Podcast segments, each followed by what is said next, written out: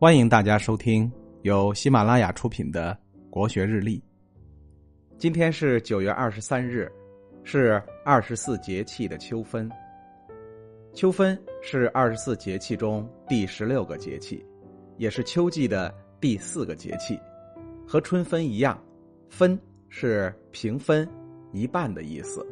除了指昼夜平分之外，还有一层意思是平分了秋季。秋季从立秋开始，到霜降为止，而秋分刚好是从立秋到霜降九十天的一半。秋分时节祭祀月神是古老的礼仪，祭月在上古作为祭祀仪式被列入皇家祀典，例行祭祀。《礼记·记忆》中记载：“日出于东，月出于西，阴阳长短。”始终相循，以致天下之和。所以先人十分重视祭祀日月。日和月是天地之神，皇家称月神为夜明之神，只有天子才能与之沟通，所以祭月就成为皇家的专利。后来，皇家祭月礼仪也流传到民间，并逐渐成为一种民俗，流传下来。人们祈求月神降福人间，表达一种美好的心愿。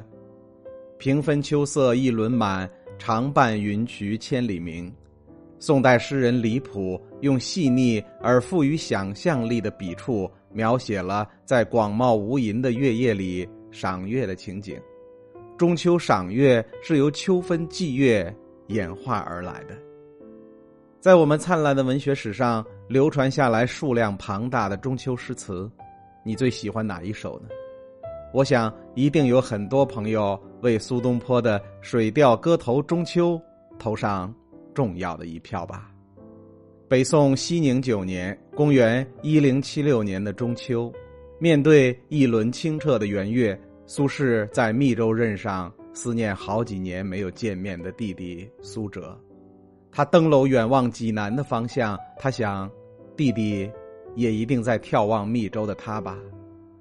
虽然同在山东，但由于工作繁忙，他们已经三年没见了。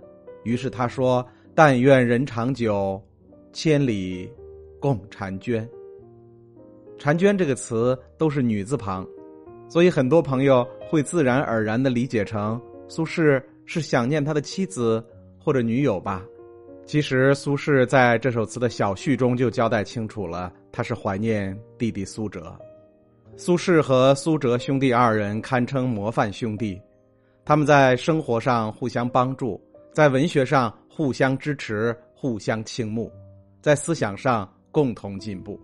苏轼一生创作的诗词当中，写给弟弟苏辙的就有二百多首，当然，弟弟给哥哥也没少写。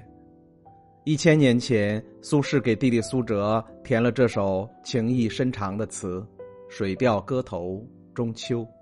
今天，我借这首词的美好寓意问候大家，愿大家在这五彩斑斓的秋季里收获满满。